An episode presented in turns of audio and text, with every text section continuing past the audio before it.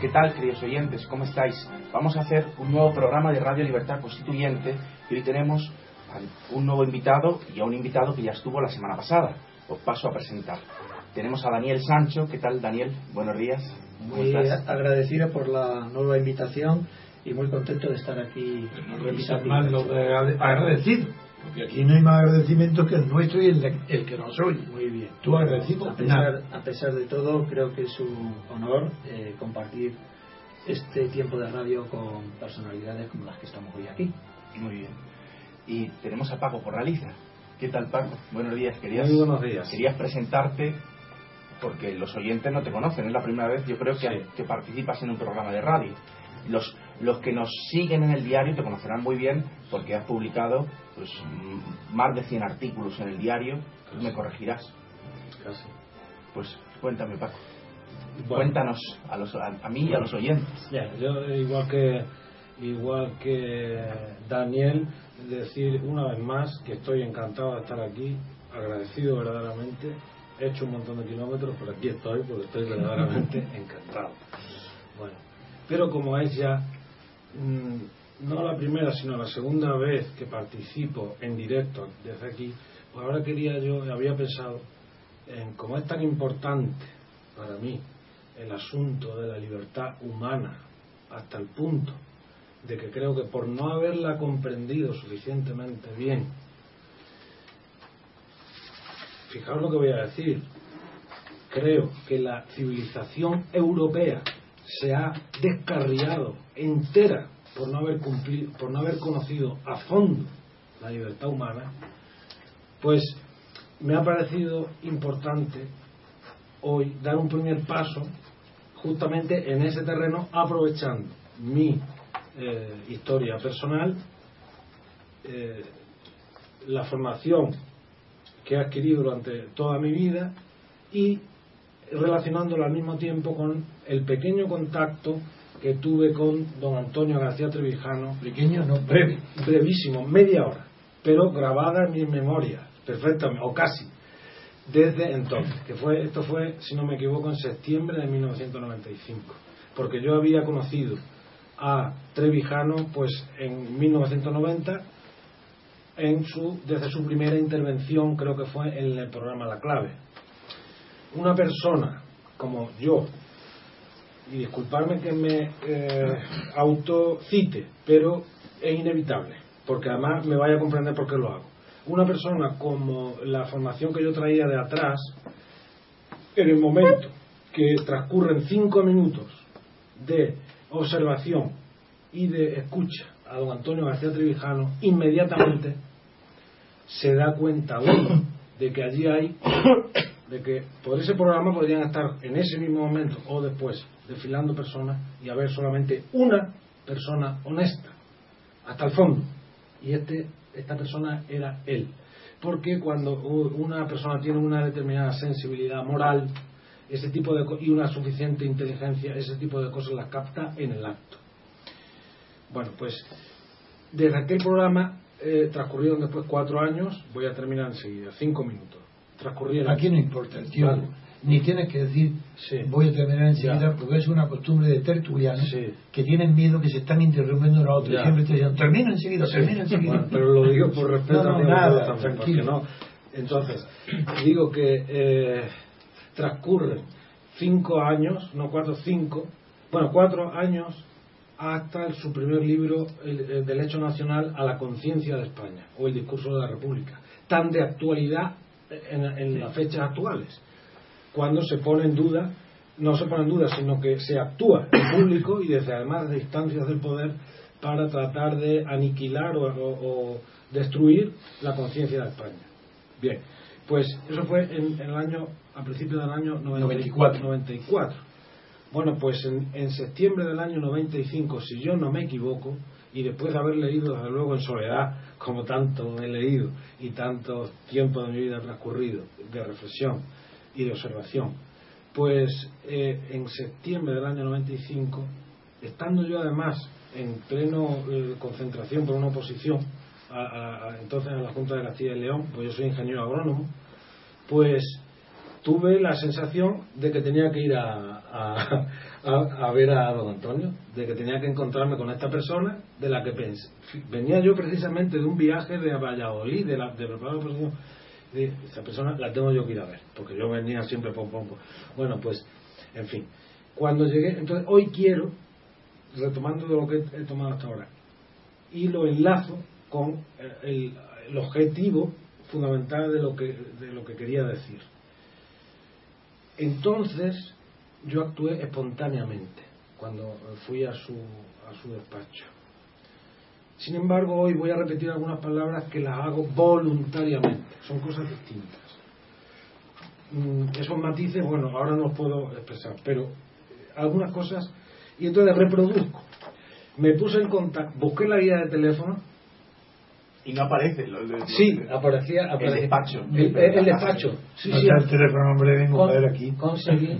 Bueno, todo esto viene, fíjate, está aquí Daniel, pero claro, él, él era de Chaminales, eh, eh, de una, de una eh, esto, conferencia que dio en primavera. de San Juan Bautista. en San Juan Evangelista. En Evangelista, y entre Bermúdez. Eso es, sí, sí. Eso es. Bueno, pues en esa conferencia al final usted me firmó el libro. Mm. Y me dijo además que me dijo agradeciendo expresamente su apoyo, tu apoyo, eh, y me dijo que había tenido una intervención, refiriéndose a mí, que, que había tenido una, una intervención, que había hecho unas preguntas interesantes, sí. Y, y, bueno, a raíz de eso, yo observé, observé que don Antonio facilitaba, es la impresión que me dio desde lejos, que facilitaba su teléfono a una chica que, que, probablemente se lo, se lo pidió. o a las chicas les doy siempre mi si son guapas. o al menos, o al menos que, la, que no, no, que, que, él se prestaba, o al menos que esa chica eh, quería, eh, habría sentido la curiosidad o, la inquietud de querer hablar con él. Y entonces mm, yo tomando esa nota, luego la recordé y, y, digo, bueno, cuando me surgió a mí la cosa, busqué el teléfono y le llamé. Bien, le llamé a su despacho en castellana 102. Sí, sí, sí, Bueno, pues eh, eh, se puso la secretaria y le digo, mm, me pregunta que qué quería. Y pues mire, soy Francisco Corraliza, yo tengo el conocimiento de Trevijano de leer sus libros, sus artículos y quería pues mantener una conversación con él. Se habló con don Antonio y, y, entonces se conoce que, que, la chica o no se expresó suficientemente bien o don Antonio no se fiaba de lo que le decía y vuelve otra vez a decir pero usted quién es la, la secretaria. Y insistí. Está Trevijano bueno, y ahora ya quiero y, ahora ya aquí, aquí viene la cuestión de, hasta dónde llega fijaos observado desde una persona sensible, muy sensible para esas cosas. Al gran. Ahí. hasta dónde llega eh, la don Antonio se pone al teléfono, él era muy conocido como sabemos y eh, más que ahora, mucho más que ahora probablemente y salía a televisión, en fin. Mm, inmediatamente, lo primero que me dice es, sí, Francisco, así, exactamente eso fue. Claro, eso facilita un montón a la otra persona. Y no tenía al lado, como los reyes, alguien que le dice, oye, que el apuntador. no, se lo había dicho a secretaria. Bueno. Y entonces, y entonces, Francisco, entonces yo enseguida sentí confianza y, claro, le expresé a lo que. Y don Antonio quería conversar con usted, pedirle un par de consejos. Eran cuestiones morales, fundamentalmente lo que más me interesaba en aquel momento a mí. Y, y, eso, y respuesta inmediata. Eh, sí, sí, claro. Mañana mismo pero a, qué, a la una. y a la una estuve allí. Bueno, pues entonces digo que cuando ya, además ya paso algunos detalles y, le digo al llegar, don Antonio, después de, bueno, ¿y tú qué, eh, qué estás haciendo? tal Aparté, recuerdo que aparté con el brazo el asunto porque a mí lo que me interesaba era un tú a tú sobre cuestiones muy concretas y entonces eh, le dije, don Antonio, todo eso eh, lo dejamos un momento le voy a contar brevemente mi historia porque quiero que usted sepa quién soy y por qué estoy aquí. Yo sé que él enseguida eso eh, pues le, llama su atención, se da cuenta del tipo de persona que está ahí y enseguida mm, permaneció en silencio mientras yo le explicaba determinadas cosas de mi vida para que él se situara. Cuando termino de eso, y ahora ya termino, ya sigo con esto que, quería leeros de Hannah Arendt y el, y el núcleo este de, la cuestión de la libertad. Cuando termino de, eh, de explicar, me dice don Antonio, su, su expresión, sus primeras palabras fueron las siguientes. Te has expresado muy bien. Dice, ahora voy a ser completamente sincero contigo. Dice, porque todo lo demás no sirve para nada. Esas fueron exactamente sus palabras. Claro, esas palabras oídas por mí, pues no es que me impresionan, es que me maravillan, sobre todo tan rápidamente, enseguida. ¿Y qué te dijo? Bien, no, pero ahora eso, si siguiera, si siguiera lo, más importante es, esto al hilo de lo que quiero leer. Porque, fijaron lo que dice Hannah Arendt en, un trabajo de 1957 que se titula justamente labor, trabajo de acción. Dice, la acción y la palabra están tan estrechamente ligadas debido a que el acto primordial y específicamente humano debe siempre contener al mismo tiempo la respuesta a la pregunta planteada a todo recién llegado. ¿Quién eres tú? Fijaros, esto está escrito, claro, por Hanare en su sitio. Yo estaba en otro lugar. Y lo que yo le decía espontáneamente a don Antonio es, quiero usted sepa quién soy yo y, y por qué estoy aquí, lógicamente. La manifestación de quién es alguien se halla implícita en el hecho de que, en cierto modo, la acción muda no existe, o si existe es irrelevante. Sin palabras, la acción pierde el actor, y el agente de los actos solo es posible en la medida en que es, al mismo tiempo, quien dice las palabras quien se identifica como el actor y anuncia lo que está haciendo, lo que ha hecho o lo que trata de hacer. Es exactamente como lo dijo Dante en una ocasión, dice Hannah Arendt. Y dice muy sucintamente, no, y más sucintamente de lo que yo podría expresar, dice ella, en De Monarquía, precisamente, no sé, yo no he leído sí, sí, 1.13, 1.13, dice, porque en dice Dante, dice, porque en toda acción lo que intenta principalmente la gente es manifestar su propia imagen, puesto que todo lo que es apetece su ser, y puesto que en la acción el ser de la gente está de algún modo ampliado. La delicia necesariamente se sigue. Es maravilloso. Dice así, nada actúa a menos que al actuar haga patente su latente yo. Eso es lo que decía Dante. Dice, continúa Hannah, la acción sin un nombre. Freud. Dice, la acción sin un nombre. yo he empezado por, sí, Francisco, estamos. Es que estas son cosas parecen elementales, pero son fundamentales. La acción sin un nombre, un quién ligado a ella, carece de significado, dice Hannah Arendt. Y aprovecho para una frase que yo sé que le gusta mucho a don Antonio, que es de Hannah Arendt, que decir, los que, que dice al respecto de la acción, los hombres son libres es decir, algo más que meros poseedores del don de la libertad, eso de don de la libertad que seguro que lo ha tomado nuestro Quijote. Bueno, seguimos. Mientras los hombres son libres, mientras actúan, ni antes ni después, porque ser libre y actuar es la misma cosa. Fijaros de lo que estamos hablando del núcleo, de la raíz de la libertad, que solamente se puede reconocer en el trato interpersonal de las personas, de las de los Sí, persona, porque odio la palabra individuo. Perdóname que iba a decir eso yo.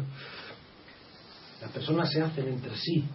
Esto es lo que no ha visto nunca nadie, ni lo ha expresado así. Se hacen entre ellas. Eso sí lo vio Hannah Arendt. Que la política surge en el entre y se establece como relación, decía ella. Que vio cosas que nadie había visto antes, o por lo menos que yo tenga conciencia. Don Antonio quizás nos puede instruir un poco más acerca de eso. Bueno, y os, digo otra cosa. No, porque eso procede, ese día procede del estoicismo. Eso. Bueno, pues, eh, estupendo. Pues, permitidme que cite a Jesús de Nazaret, que eh, a quien respetaba desde luego Hannah Arendt, respetó mucho, eh, y nunca lo trató despectivamente. Pues, su, su paisano, porque era judío igual que ella, pues le dijo a, a sus paisanos que le estaban escuchando cuando fue interrogado de la siguiente manera. Dice, entonces le dijeron, ¿quién eres tú? Respondió, Jesús respondió, en primer lugar, lo que os estoy diciendo. El que soy. Lo que os estoy diciendo. Bueno, así esta es la traducción. Bien, estos son eh, cosas eh, fundamentales que quería transmitir hoy aquí. Eh, y que y ya, solamente, espontáneamente tenía más cosas, pero no quiero extenderme ya mucho más. Lo que yo quiero expresar fundamentalmente acerca de mi persona, que ya es casi ya es bastante sí, lo que he dicho, de existencia. Ya, ya, ya es, bastante lo que he dicho. Quiero decir lo siguiente para quien nos escuche, para vosotros, para quien nos escuche. Que esto, esto lo, espero tener ocasión de explicarlo en otras ocasiones. Y es que sepan las personas por qué estoy yo aquí yo personalmente a esto sí tengo derecho puesto que yo tengo que manifestarme tal como soy y expresar a los demás los motivos auténticos que me mueven pues yo digo aquí, para todos los que nos escuchan, fundamentalmente, tantas personas confundidas, que yo estoy aquí por amor. Ese es el motivo que me mueve. Y quiero que se sepa cuanto antes. Esa palabra que ha sido no ya olvidada, sino a veces hasta vergonzosamente utilizada por unos y por otros. Yo estoy aquí por amor y como sé que hay una conexión directa entre amor, verdad y libertad, por eso estoy yo aquí, para que las personas sean libres, cosa que ni siquiera han tenido ocasión, debido a la falsedad ideológica, psicoideológica, como yo la llamo, de conocer en la historia reciente de Europa. Una historia nefasta, la, historia. El siglo XX, no, nos olvidemos de ello. Cuatro millones de años desde que aparecieron los primeros homínidos. Más de dos millones de años desde los primeros, de, los primeros eh, especies del género Homo el siglo XX ha sido el más homicida, el más mentiroso y el más eh, traidor de toda la historia. Que no se nos olvide, porque esto, el que se olvida de esto no puede comprender nada. Y en, eh, lo que estamos viviendo actualmente en España y en toda Europa son las aguas sucias, el efluente sucio de ese siglo, que no se nos ha escapado todavía. Y no debemos olvidarlo. Por eso, con ese conjunto de cosas, termino eh, lo que tenía previsto deciros. Creo que lo he dicho casi todo y gracias por haberme dedicado este no, Gracias a ti, hombre, a tu sinceridad, la profundidad de tu sentimiento de la libertad, que lo tiene unido prácticamente a la acción humana, a la existencia, porque no hay más libertad que la que actúa. Si no actúas, no hay libertad. Y yo te, te agradezco que yo haya podido tener esa influencia moral y existencial en tu, en tu trayectoria. me alegro muchísimo, para mí es una alegría. Porque eh, lo que, como he dejado, pues esto no me había escapado.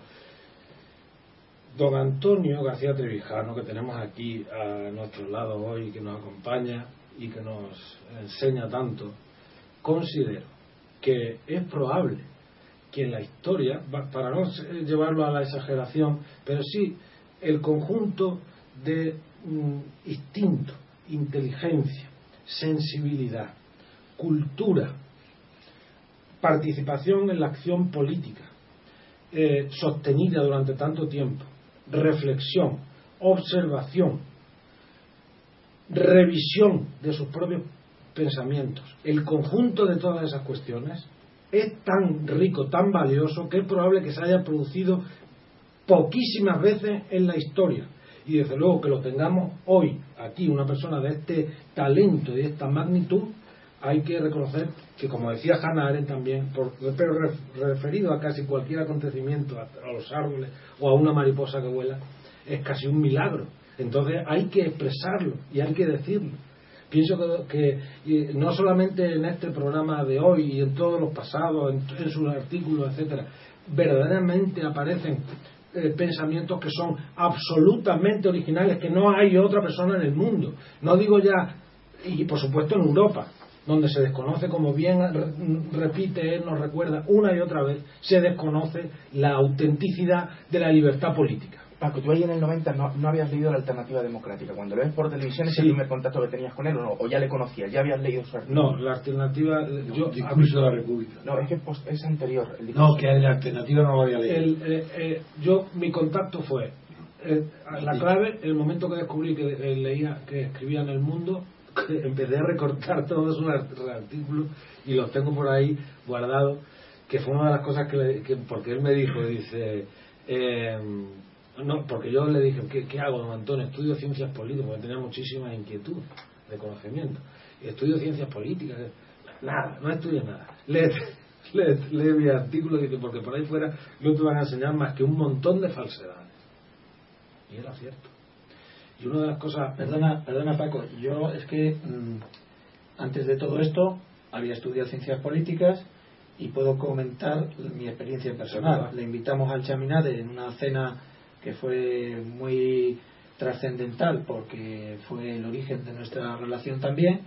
Y, y, yo le dije en esa misma cena le dije pero bueno usted tiene un planteamiento un pensamiento unos conocimientos que no lo enseñan en la facultad de ciencias políticas donde yo ya era licenciado mm, me miró de soslayo entre una media sonrisa y me dijo pero ahí abajo no hay más que burócratas funcionarios eh, ahí no hay pensamiento político. Ahí lo que quieren los funcionarios es que llegue a fin de mes para poner el cazo y dice, está absolutamente funcionalizada la universidad.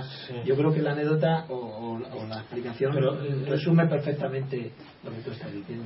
Ahí no hay más que cuatro ideas preconcebidas que se repiten sistemáticamente de unos a otros, pero no hay pensamiento, no hay análisis y sobre todo Yo no, tengo no hay crítica crítica al estatus, a la situación. que ante esta sinceridad vuestra, yo no tengo más remedio que decir que yo de lo que yo soy consciente. Yo soy consciente que todo el pensamiento político europeo y mundial posterior a la Revolución Francesa está equivocado. Entonces, que mi originalidad ha sido conocer la Revolución Francesa in situ, quiere decir que me he ido a Francia, he recorrido todo su episodio, he leído los periódicos de la época y tengo un conocimiento de la Revolución Francesa en el que no me han influido decisivamente ningún historiador. Pero tengo todo, yo tengo toda la gran bibliografía de la Revolución, para mí es en mi casa, y el fracaso de la Revolución explica por qué en Europa no saben ni lo que es la libertad, mm. ni lo que es la democracia. Pero no en, ni en España, ni en Francia, en Europa, en Estados Unidos se sabe lo que es la democracia. En Francia, después de la reforma de De Gaulle, al haber separación de poderes, se acercó algo a la democracia, no del todo. Y en los demás sitios, no sé, ni Suiza incluida, no saben lo que es la libertad ni la democracia. Pero hay sistemas civilizados, modernos, como Suiza. También hay civilización buena en Holanda, aunque no en todos los temas. Hay temas. Pero mi pensamiento es original porque parto de la nada a partir de la Revolución Francesa. En cambio, todo lo anterior yo sí que lo he estudiado de verdad y lo con respeto.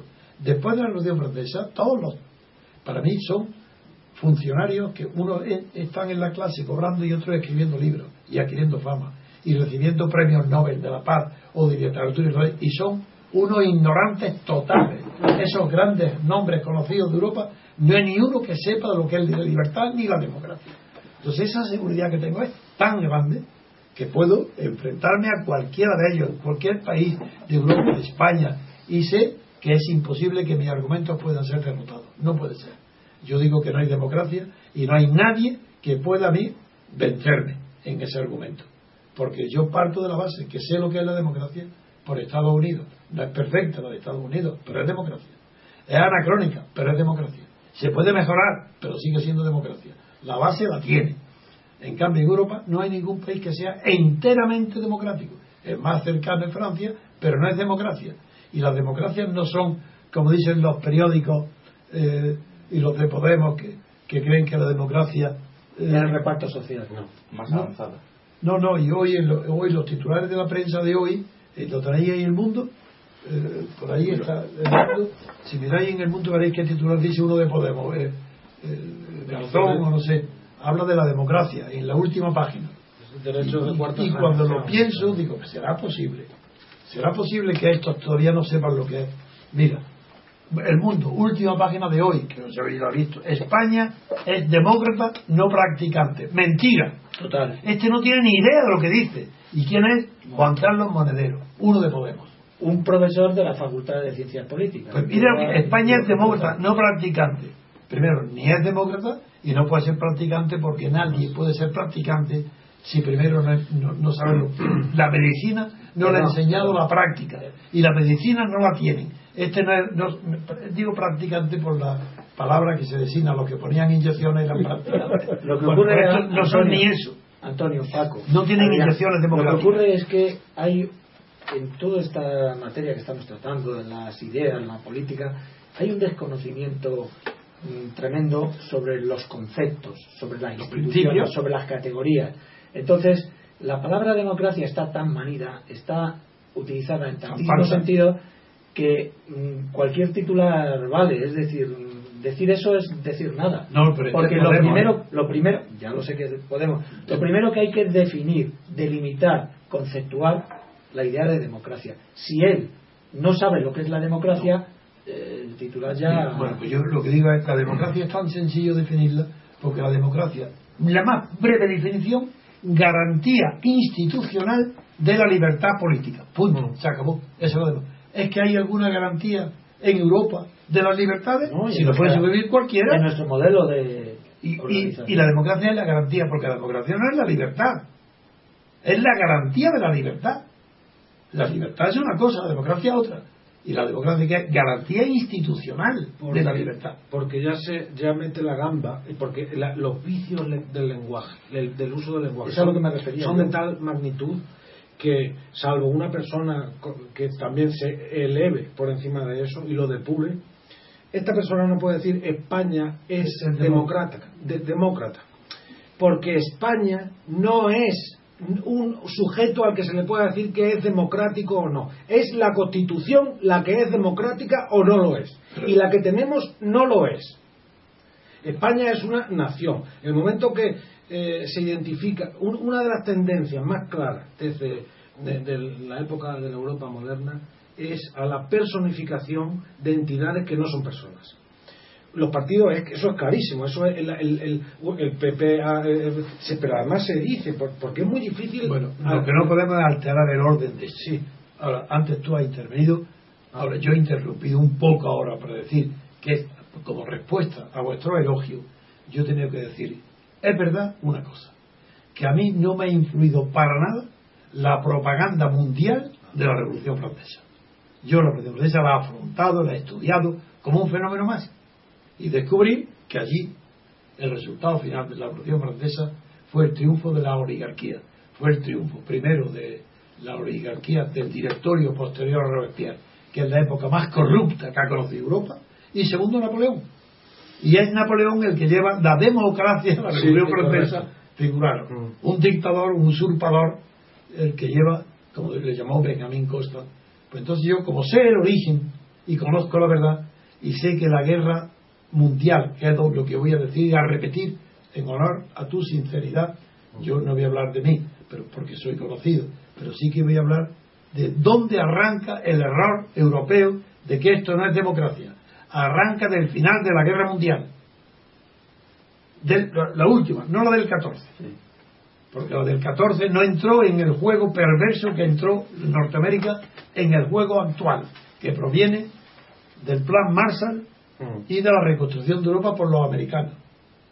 En primer lugar, poca gente, por no decir nadie, conoce el hecho de que Stalin pidió ser incluido en el plan Marshall, porque tenía más destrucción y más muertos que nadie, Rusia, eh, la Unión Soviética. Y eso lo cuenta Spack en sus memorias. Stalin pidió entrar en el plan Marshall. Estados Unidos no quiso, punto. Origen de la Guerra Fría. Para que sepáis el origen de los, de, los dos bloques y tal, ahí está. Una decisión unilateral de Estados Unidos. Porque Stalin lo pidió de buena fe. Eso no quiere decir que ni que el sistema comunista ni el suyo era bueno ni malo. Eso, ese no es el tema.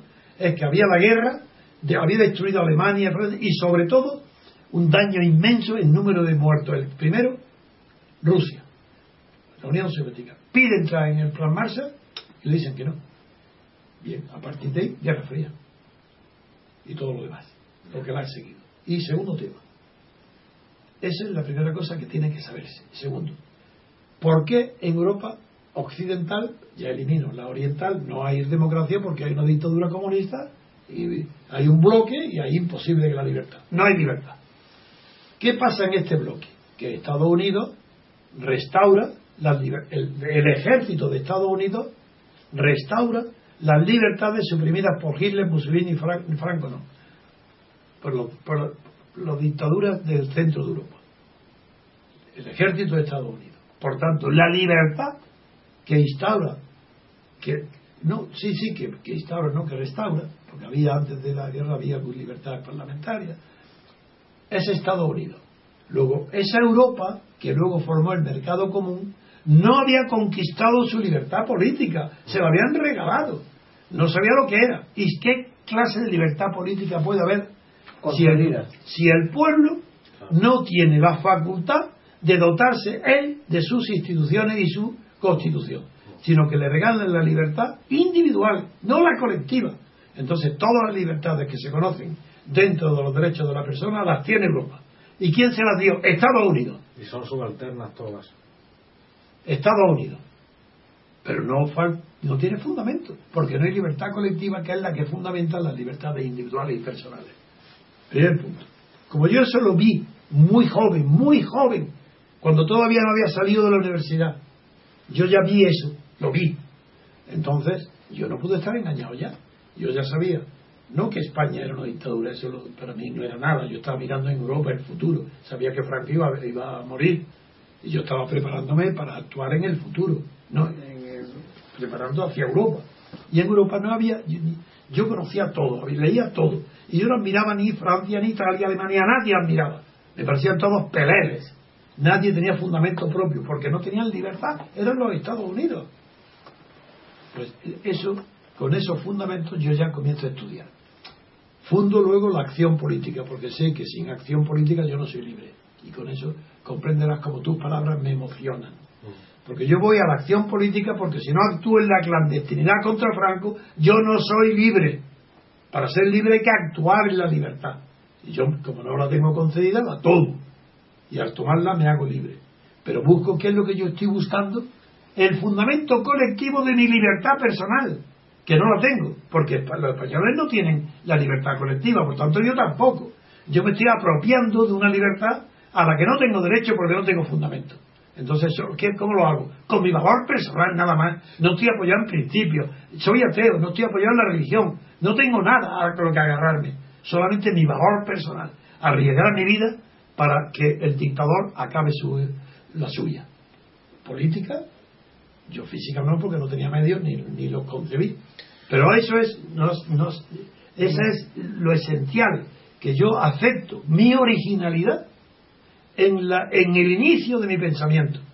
Porque no estudio la Revolución Francesa, como es natural, y veo su fracaso. Entonces, al ver que la Revolución Francesa ha fracasado, no tengo dónde cogerme para darle a Europa un fundamento. Y de ahí procede la novedad de mi pensamiento y de mi teoría donde tengo que acudir a Grecia y tampoco lo encuentro porque en Grecia está la esclavitud, no es una democracia como la actual. Ni puedo acudir a Estados Unidos porque también fundan su constitución cuando todavía hay esclavitud. Mm. Incluso la discusión de, de, Lincoln con Douglas no es perfecta porque no, no, no, hay una lucha clara, limpia de Lincoln por, contra la esclavitud. Lo que hay es un compromiso diciendo que los estados nuevos no admitan la esclavitud, pero los piezas donde hay los admiten y sigan. Es decir, es que yo, yo tengo la mala suerte que todos los ídolos para todo el mundo para mí no lo son. Porque no encuentro dónde mirar para encontrar pureza. Entonces yo prefiero estar solo y desconocido, salvo para una pequeña minoría de amigos que han tropezado en mi vida y me conocen, prefiero la soledad y que no tenga fama ninguna en el mundo antes que, que corromper mi pensamiento o mi vida para ser famoso. Eso yo no lo hago. Ya está, eso estoy. Por eso yo quiero responderte a ti. Y a partir de ahora, de verdad, prefiero no hablar de mí más y darle a Adrián la palabra para que haga el juego ya de un programa normal. Pero ya, David, te agradezco muchísimo que me hayas provocado para que haga esta confesión de sinceridad. Pues queríamos hablar hoy eh, de la propuesta federalista de cambio de la Constitución que hace el Partido Socialista para criticarla, la verdad. Eh, sabemos que todo el mundo sabe que la semana pasada hubo una consulta en Cataluña y que eh, cada formación política ha hecho su propuesta de futuro. El Partido Socialista no ha hecho ninguna propuesta nueva, ha hecho la misma que lleva trayendo desde los últimos años y quería que tratásemos el tema del federalismo y si el federalismo puede ser o no eh, una solución para España. Eh, Daniel, si te parece bien, podemos empezar. Eh, tenemos aquí el, el programa del PSOE que tiene algunas cosas que no van a dar pie a criticarlo seguro, porque son... A, reírnos porque sabemos que es imposible. Fíjese, empieza diciendo, el modelo autonómico español ha sido un éxito. Sí, esa es una frase no está mal. Y la, prueba, y la prueba que el 50% de los, de los separatistas catalanes se manifiestan y es un éxito la autonomía. Bueno, yo después de esta honesta, apasionada y sincera presentación de Paco, que suscribo al 99 o al 100% sobre la figura de Antonio, has dicho que no vamos a volver a hablar de.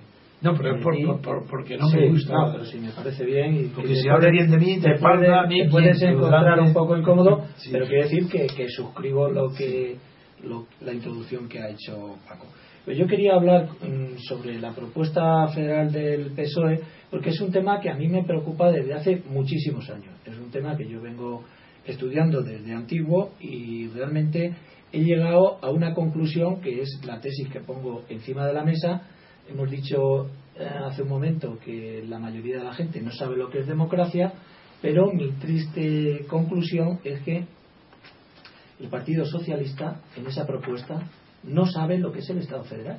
Fijaros la tragedia, Fijaros la tragedia que representa o que significa que pretende eh, comenzar una reforma constitucional para hacer una transformación del Estado en un Estado federal, cuando ellos en ese documento, y voy a tener ocasión de demostrarlo, no saben lo que es un Estado federal. Entonces, eh, a, dónde nos llevan? ¿A, dónde vamos? Eh, eh, te digo, con el antecedente que en Estados Unidos, que se llama nada menos, en la revista El Federalista, correcto, donde fundan la nueva teoría federal en donde desarrollan la riqueza verdaderamente exuberante de doctrina federalista en Grecia antigua.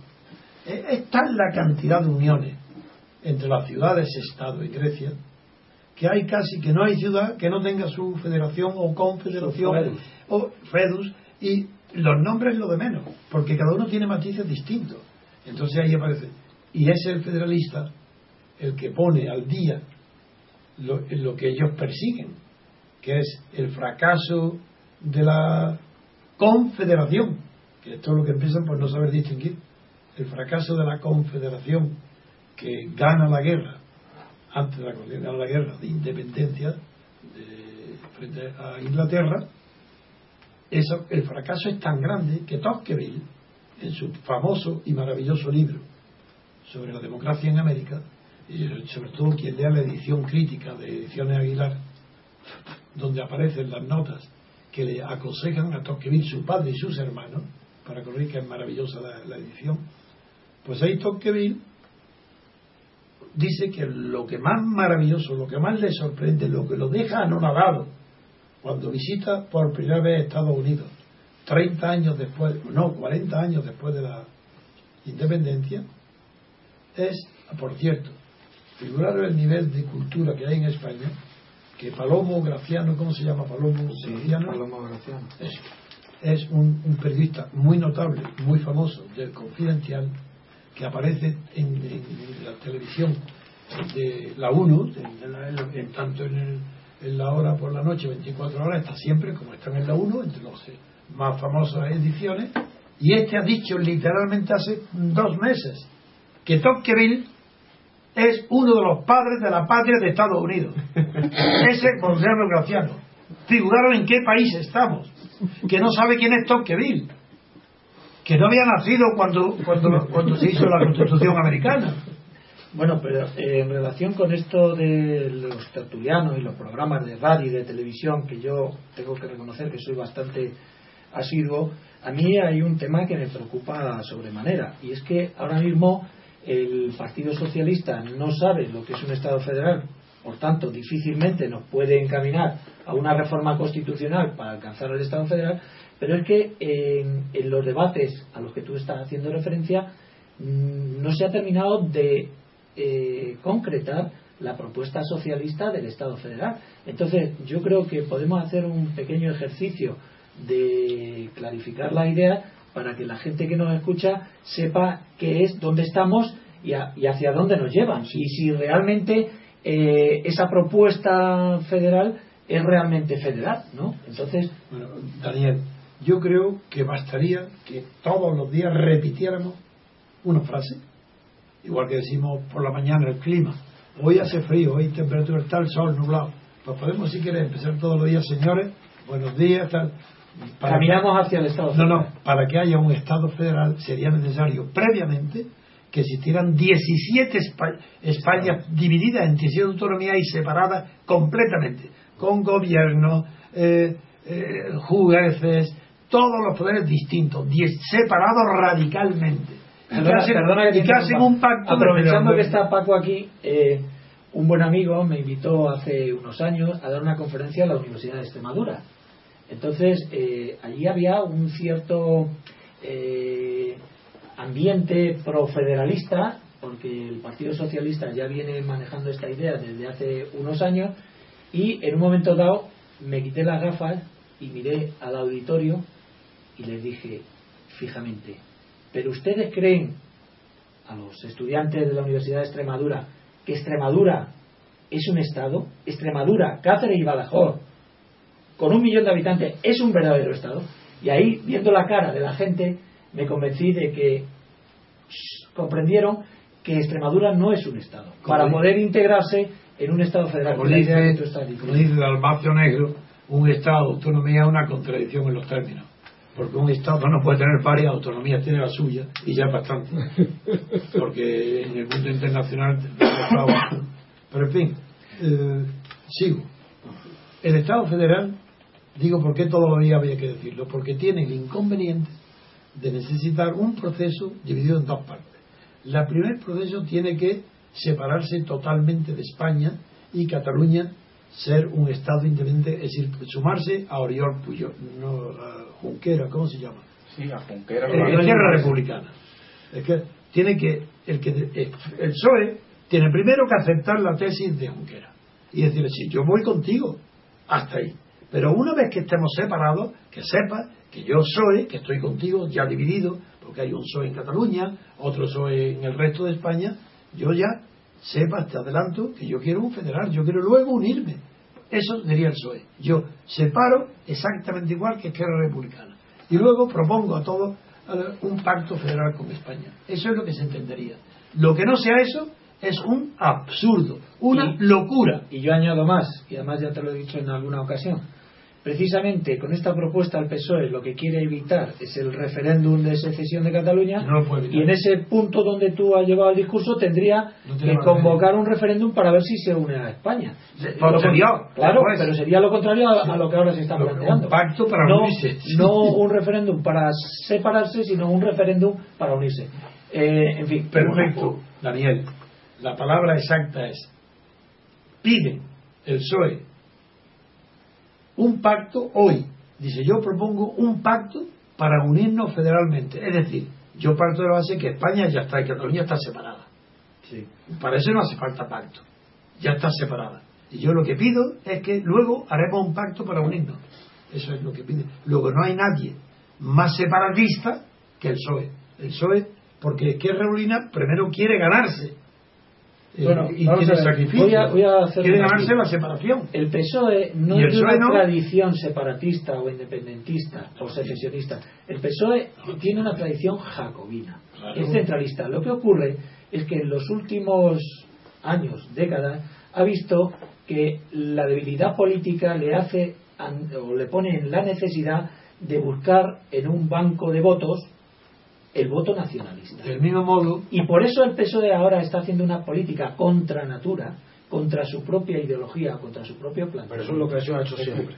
la sociedad votos siempre ha hecho eso. Sí, pero del mismo modo que bajo Franco, como el Partido Comunista no tenía clientela obrera en Cataluña, de la poca, el SUC, tuvo que buscar su clientela en el nacionalismo burgués separatista y aceptó contra las enseñanzas de Marx, Lenin y Stalin, aceptó la autodeterminación para Cataluña. Eso lo digo ya. Contra Marx, contra Lenin y contra Stalin, que niegan la autodeterminación para España. Pero Paco, lo que tú acabas de decir es importante. Vamos a ver. Yo creo que las bases eh, los ideológicas, los votantes de la izquierda tienen que ser conscientes de que la izquierda tradicionalmente no es independentista. el, nacionalismo es un concepto más bien anclado en la derecha. Entonces, esta ola de independentismo que hay ahora mismo en Cataluña, eh, abanderada o dirigida desde los partidos de izquierda, son, insisto, contra natura, porque la, ideología de izquierdas tiene que hacer el, poner el acento sobre la situación social de las clases trabajadoras. Vamos a ver. Vamos a ver. Mm, en el 30, el 30 o 31 de diciembre de, 1900, de, mil, de 2012, Arthur Mas o Arthur Mas ha dicho lo ha expresado lo siguiente. No hay proyecto nacional sin proyecto social. No hay proyecto social sin proyecto nacional. Eso lo ha expresado él. ¿Y?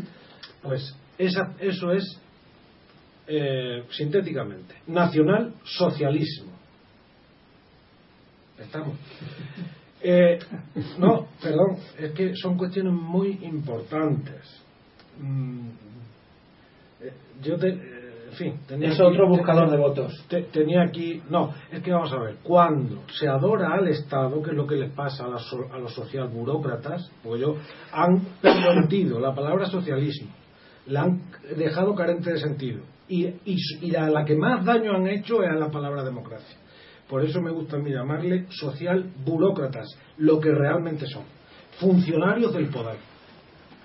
Hoy día lo son todos los partidos por eso yo a este Estado ya no le llamo Estado de partido, le llamo Estado Führer, porque todo el mundo le vota, todo el mundo le vota, exactamente como hizo, el, como consiguió el del bigote, que era un tipo muchísimo más talentoso y más listo de lo que la propaganda muchas veces lo coloca. Por cierto, aprovecho para decir que están repitiendo hace por lo menos cuatro, tres, cuatro años constantemente programas de Hitler en el que muestran esa figura de obra y tal, la que efectivamente en la que se ganó, pero se olvidan de por qué llegó a ganar en, el país más avanzado culturalmente de Europa. Esto se lo olvida. Porque yo, yo, creo que lo comprendo bastante bien. llegó a y ahora, y, ahora perdona, ¿por qué llegó a convertir eso a la sociedad intelectual más avanzada de Europa? Eso. ¿Por qué llegaron personalidades como Heidegger, sí, a, simpatizar? Sí. Yo o a Carl Smith, el fundador de la teoría, de la ciencia, de la constitución, es Carl Smith. ¿Cómo es posible que un hombre de ese talento pudiera luego hacerse nazi? Fijaos lo que dijo, según cita de cita de Dalmacio Negro, lo que escribió Carl Smith en 1900. Su obra fundamental del 37, lo que tiene que decir 32 o 33. 1931. Pero estábamos en la República de Weimar cuyo, cuya sombra. Weimar, Weimar, es alemán. Oh, vale, Weimar. Pues, entre la que existe una clarísimo paralelismo con lo que está ocurriendo en el país. Es evidente, como que fue el triunfo de la socialdemocracia. Claro. Es natural. Lo que es la falta de valor para igual que Karen Smith, Smith es definiendo el Estado total en 1931, es decir, en la República de Weimar. Claro, y yo le dije a Almacio Negro, cuando le corregí, diciendo que antes de la expresión Estado total de Carl Smith fue en el año 1923 donde Mussolini fue el que creó la expresión Estado total. ¿Y quién creó la expresión hombre total, don Antonio? No, eso ya sí es, eso es posterior. Pero la, utilizó expresamente Carlos Marx. Sí, hombre total. Porque el totalitarismo ideológico procede de aquí del libro este que Santayana escribió, El egoísmo en la filosofía alemana. De aquí. Pero es que es en ese sentido lo empleó Carlos Mar, en un sentido psicológico. Pero ibas a leer algo. No, ya lo he leído. Ah, de, de Karl Smith, sí. Ya lo he leído. Al, respecto, no solamente del propio nombre del Partido Nacional Socialista Alemán de los Trabajadores, que era como se llamaba el partido que, que de Hitler.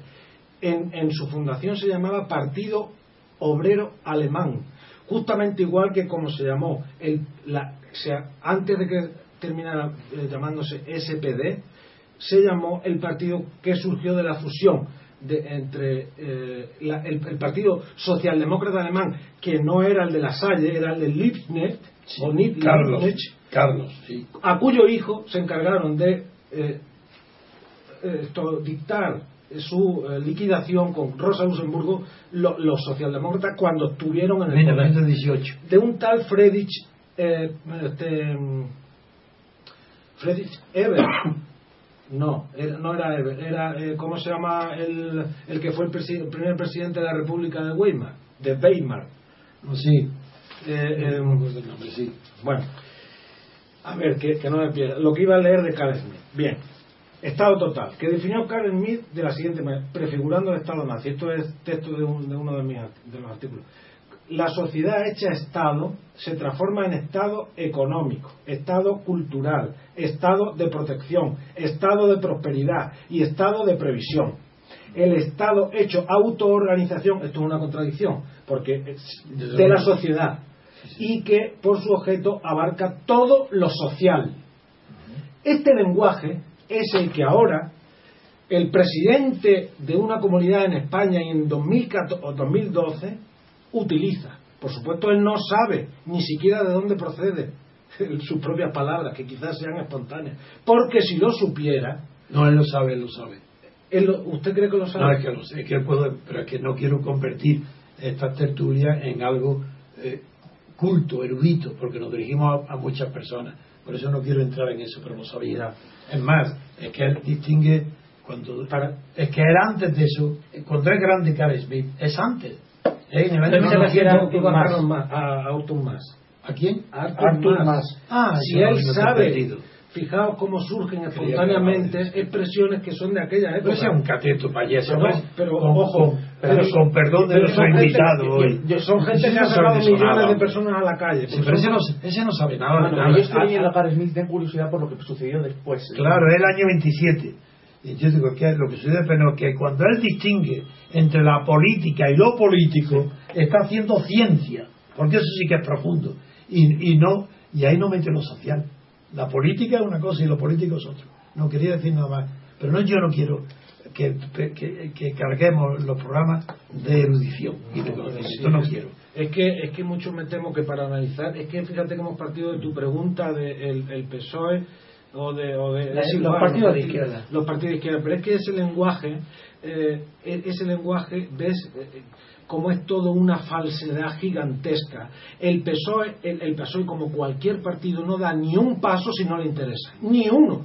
Totalmente de acuerdo. En, cualquier dirección. La, idea, en cualquier dirección. No, pero es que muchas veces no sabe cuál es su interés porque son muy torpes. Eh, eso sí, eso sí. lo que le interesa. Si sabe, es, que no sabe lo que le interesa. Eso Él es un pescador de votos. Pero es que, nada, le dice Shakespeare que para que nos den nuestra voluntad a veces no, una tenemos que conseguir lo que queremos, una lo vez, que Naturalmente. Una vez que se conforma el Estado Führer, los partidos que saben que van a tener los votos necesariamente sus movimientos son completamente aleatorios buscando un lugar entre ellas y, al mismo tiempo dialécticamente eh, el, enfrentamiento lo fortalece a la, a la derecha y a la izquierda y mutuamente, ¿comprendes? Porque es, una cosa tan perversa.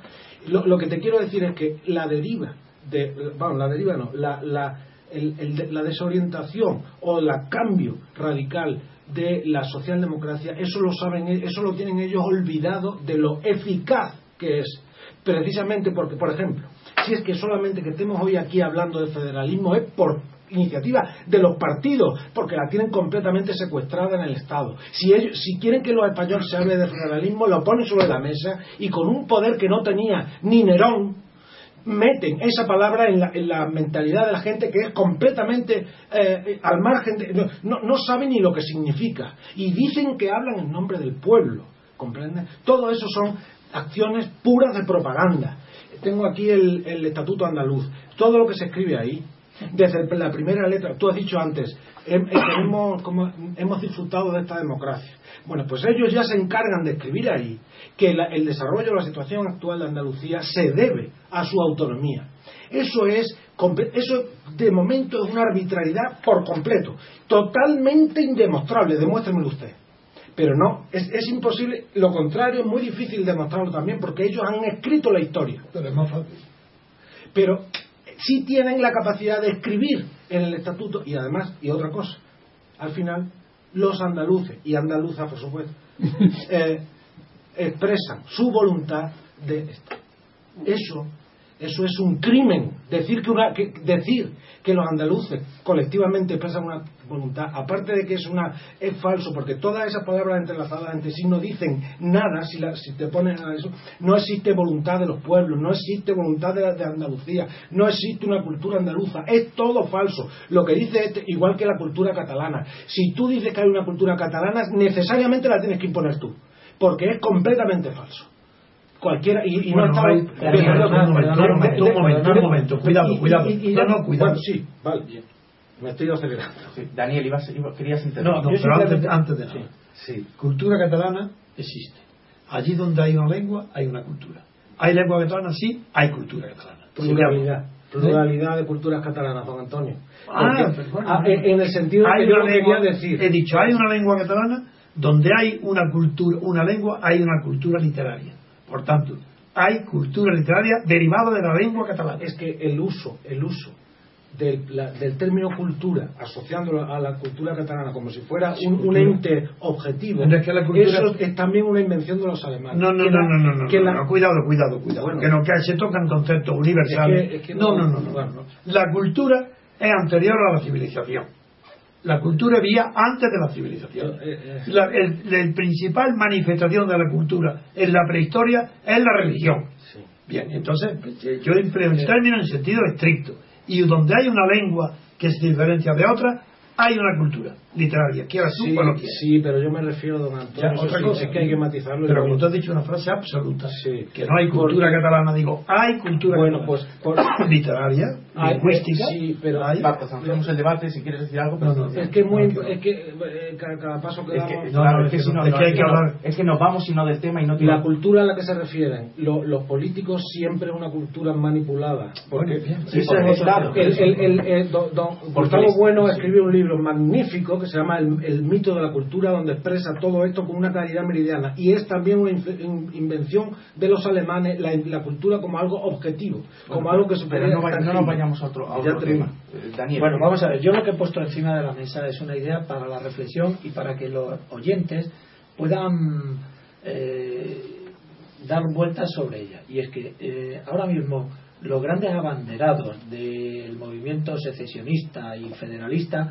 son los partidos de izquierda, cuando tradicionalmente la izquierda no tiene ese, ese leitmotiv de su pensamiento. Pero yo insisto, no es que sea una afirmación mía, sino que lo pongo encima de la mesa para que aquel que se sienta de izquierda reflexione. Estoy diciendo que toda la reflexión universal sobre la política parte del mismo principio que tú has dicho. Muy bien. El nacionalismo es una creación de la burguesía, pero jamás de la clase obrera. Quisiera que me dierais cinco minutos para tratar de explicar cuál es el planteamiento federal del Partido Socialista.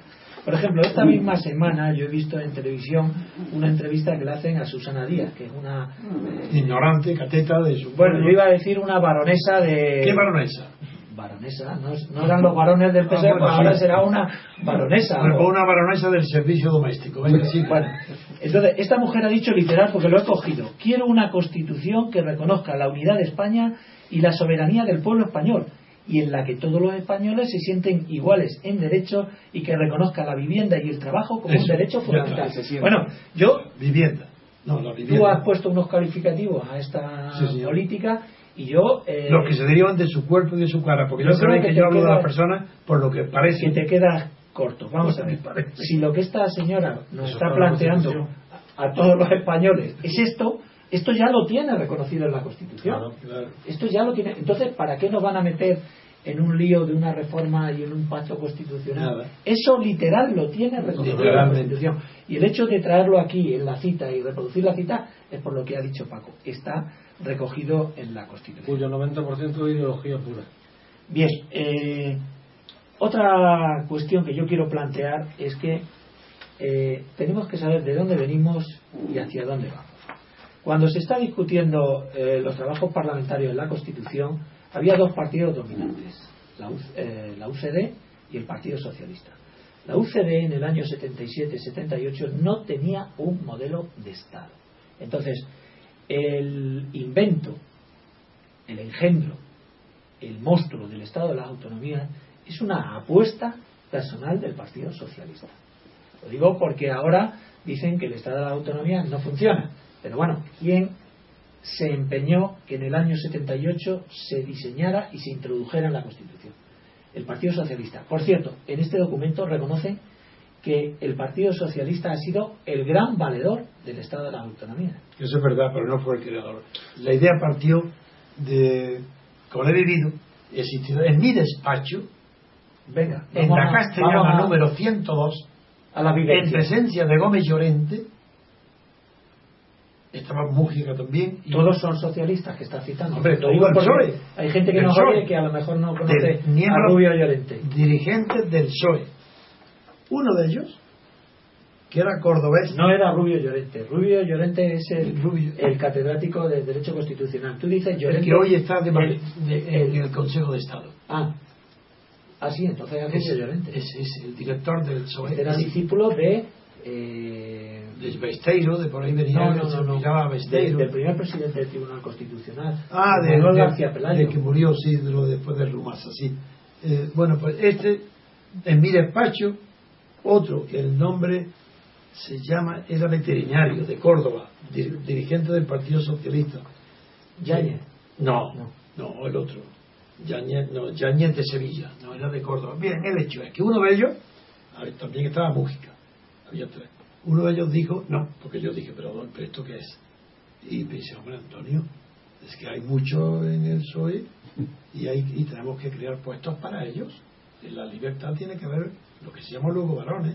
Me dice, Antonio, es que, que en Andalucía, en Cataluña, en Berlín, necesita la autonomía, el PSOE la impulsaba para crear puestos de renombre a los secundones, porque nadie había de talento, ni Felipe González, nadie había que fuera líder. entonces me está dando totalmente la razón. estoy diciendo el, el, diseño del Estado autonómico es una creación del Partido No, si me dejaras terminar, era lo que quería el PSOE. Pero quien lo crea y no sabe cómo es Suárez. Y como no tiene ni idea de cómo se hace, pues primero lo encarga a Abril Martorell. Y luego Clavero. Manuel Clavero Y entre todo ello, peregueña, algo absurdo por completo, hasta tal punto que crean autonomías de primera y segunda, según que necesitaran un tipo de requisito de, para instaurar la ley para su Correcto. Y como no, eso no cuaja, llegan a simular una comedia en la que la he vivido. Yo ya retirado de la política. La he vivido, a mí no me. Yo sé exactamente. Y la comedia es que Suárez llama a Alejandro Rojas Marcos y pacta con él hacer una comedia para el, Estatuto de Andalucía, de simular, y ese fruto de ser comedia es lo que sale el pacto que luego se descubre. Y como no ha terminado el asunto, es Arévalo el que inventa la expresión café para todos. Suárez se apodera de ella. Martín Altorel la apoya. Y contra, contra el Partido Comunista, que no estaba en la reunión, que, había, que él estaba a favor de las autonomías de Cataluña, Galicia y País Vasco en el inicio, pero no del resto, el PSOE asume la autonomía y es cuando dicen, me dicen a mí, por Dios, necesitamos colocar a los secundones. Así que clientes políticos. El PSOE se aprovecha de eso, lo quiere, lo empuja, pero a quien lo crea él, poder y el poder no lo tenía el PSOE. Bien, pero voy a ver si me explico por favor. Tenía, los son anteriores, los estados de autonomía son de 77. Son anteriores esos son los regímenes provisionales de autonomía. Pues pero, pero perdón, vamos a ver. Eh, la UCD, efectivamente, mm, participa en la redacción de los trabajos parlamentarios de la Constitución y es el, el partido que impulsa al gobierno. Pero no podemos olvidar que una vez que está plasmado. Tú dices la determinación de la Constitución, la forma en la que se hacen las autonomías. Eso lo hace el PSOE. Eso, ya es el PSOE el que exige para contentar a nacionalistas y, según explica Antonio, a, todos los cargos que hay que darles un puesto de trabajo, pues eh, el, sistema. Pero una vez que está el, el título octavo de la Constitución configurado, un régimen de autonomía para España, la UCD prácticamente desaparece porque la Constitución es de diciembre del 78 y el Partido Socialista llega al poder en enero o febrero del, del 82. Es decir, la, UCD prácticamente no ha podido desarrollar el título octavo. ¿Quién va a ser el que diseñe, desarrolle, concrete el título octavo de la Constitución? Para decirlo claramente, ¿quién es el que pone en funcionamiento el Estado autonómico? El Partido Socialista. No hay duda ninguna. Bien. Es que eso no está en contradicción con el origen. Por supuesto que, no. ¿Y por qué pero, caso ese Suárez? ¿Por qué? Porque no, no, le Porque no tenía Suárez, vamos a ver. El, paso de la autonomía. No, no, no quiero decir quién era Suárez. Suárez era un incapaz absoluto. Una de las personas más ignorantes que ha habido en la política española de todos los de todos los años. Pero un hablador que hace su carrera mm, así, estando al lado de Carrero, incluso para asistir a las misas a la vez que él, para que se y de Herrero Tejedor, que era del Opus también, y falangista. Este personaje, ignorante absolutamente, es el que le hace unos discursos y se apropia de cosas que no son suyas. Por ejemplo, ese que le hace los discursos a un periodista, Ónega. Ónega, sí, que le, inventa las palabras de eso de puedo prometer Sí, eso es lo de menos, porque eso pasa. Pero queda en el idioma que dice yo desde la responsabilidad, ¿cómo desde? ¿Qué dice? Será con la responsabilidad. Y ese Suárez con Ónega deforman para siempre el idioma español, con, que han introducido el desde en lugar del con. Desde preposición de lejanía la ponen en todas partes donde dice tú. Desde desde la simpatía que te tengo, pero ¿qué estás diciendo? ¿Desde dónde está desde? Eh, ¿Dónde, ¿Dónde está la simpatía? Ah, es la tuya. Será con la simpatía que te tengo, no desde la simpatía. Y todos los españoles hablan hoy así, de mal. Culpa de Suárez y de Ónega. Y, decía, y que, y que todos inventan a Suárez. el primero, que poder, ¿por, qué no? El motivo de Suárez, de, Suárez, de regionalizar España. Ah, porque, porque tenía que. Ah, es que no Suárez, Suárez, Suárez, perdón Suárez no tiene idea ninguna y se lo pone eh, por ser de la misma generación que Juan Carlos, lo prefieren a Areiza y a otro y lo nombran. Mm. Una vez nombrado, como no tiene ni idea, no tiene más que. Eh, se decía que era un seductor, pero es un seductor, menudo seductor, que cuando vestía como un, como un menestral o como un vendedor de tejido. Menudo seductor, claro. Seductor con dinero, todo el mundo seduce. Mm. Entonces, ¿a qué se dedica Suárez? desde la primera vez, desde la primera línea que hasta la última, cuando se hunde, es que no hace más que dar lo que le piden. Nada más, él no sabe más. Entonces, cuando se la, mientras tienen que dar legalidad, llama al Partido Comunista el héroe, porque es lo que le piden da. Entonces, como tenían que legalizar los partidos, vete qué maravilla, legalizo, pam, pam, pam, pam, qué gobernante. Luego, autonomía, pam, pam, pam, café para todos. Pero qué maravilla. Financiación, espera, espera, paciencia. es que, Antonio, lo que paciencia, paciencia. Es que el Suárez no sabe nada más que dar y cuando se le agota lo que puede dar, se hunde y no saca ni un solo diputado. Ese, ese es Suárez. Ya está ahora o sea, que la iniciativa de la, primer, la petición vendría de, peticiones de otros. claro, naturalmente. Para lo de las autonomías. Y los franquistas no podían admitir que Cataluña, País Vasco y Galicia tuvieran una diferencia política con el resto de España. Y como Suárez es falangista, digo, de acuerdo, café para todos que la fórmula de la fe ha elevado. Franquismo puro. Fijaos que, que falta de previsión de lo que podría ocurrir. Pues tengo aquí el federalista. Eso es una maravilla. el análisis que hacen estas personas de, eh, tomando datos de la experiencia de la Pero si hablaban mucho de ellos griego, hablaban griego, sí, sí. de la cultura que tenían los padres de la patria. El, el, el, detalle, la previsión, todo esto expresado a la gente para que conociera lo que se estaba urdiendo. Y aquí no se supo nada de nada, todo era. El grado de improvisación en el proceso autonómico no os podéis imaginar hasta dónde llegó. Iban viviendo al día a día, iban improvisando todas las medidas y todas las decisiones. Pero, mm, por favor, dejadme terminar. El Partido Socialista tiene un protagonismo directo de primera magnitud en la plasmación del título octavo y en el desarrollo del proceso autonómico. La cuestión es, después de 35 años de experiencia mm, del Estado de las Autonomías, 35 años en los que el Partido Socialista ha reconocido su protagonismo y ha reconocido, en palabras de ellos, que ha servido para desarrollar España, que ha servido para democratizar España, que ha servido para equilibrar las rentas de todos los territorios de España, la pregunta que lanzo, que debemos hacernos es, ostras, si esto es tan magnífico, ¿por qué hay que reformarlo? Primera pregunta. Segunda pregunta que siempre hago a colación de esta. Si es un modelo tan ideal, tan perfecto, ¿por qué ningún país del mundo lo ha imitado? También. pregunta para la reflexión. Y tercero, ¿en qué se fundamenta ahora ese giro copernicano, esa transformación del Estado de autonomía en, en un Estado federal? Si te coges ese documento que tienes ahí, dice que bueno, que bien, que el, podría expresar eh, con el Estado federal a cuántas autonomías afectaría tal, podría expresarlo eso sintéticamente lo que plantean, si es que plantean algo con rigor. Vamos a ver, es que esto nos no lo dice. y nos va a dar, nos va a dar para hablar. Tendremos ocasiones más programas, tendremos otro. Ya. Yo creo que está muy bien. Pues yo agradezco la Bueno, quiero terminar una cosa. Eh, un dato muy importante por no dejarle por no dejarle en el aire. Cuando en el año 78 eh, se aprueba la. Perdón, en el año 77, antes de aprobarse la Constitución, Adolfo Suárez, que tú has citado, tomó, una decisión muy importante. Los mm, territorios históricos de Vizcaya y Guipúzcoa eh, habían visto suprimido, eliminado su sistema fiscal privilegiado.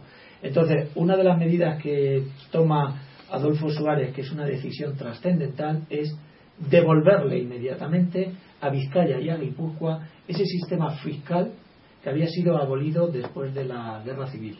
Entonces, eh, Vizcaya y Guipúzcoa pasan junto con Álava y Navarra a tener un sistema fiscal que en otro programa analizaremos en qué consiste o, por qué, eh, digamos, Cataluña quiere acceder a los mismos privilegios que ahora mismo tienen estas cuatro provincias. En principio solo dos la habían conservado, que era Navarra y Álava, porque eran las más conservadoras, donde había triunfado el alzamiento nacional, y Franco se las había mantenido durante todo el régimen, y sin embargo a Vizcaya y a Guipúzcoa, que las había considerado provincias rebeldes, donde no había triunfado el alzamiento nacional, eh, se abolieron los fueros y los privilegios fiscales. Entonces, esa decisión, yo lo dejo también para la reflexión de Adolfo Suárez, es decir, vamos a llevarnos bien vamos a congraciarnos con todo o devuelvo los privilegios fiscales. Conceder, conceder, conceder, cuando se lo Suárez. Pues muchas gracias, queridos oyentes. Hasta aquí el programa de hoy. No nos fallen, mañana habrá otro. Hasta pronto.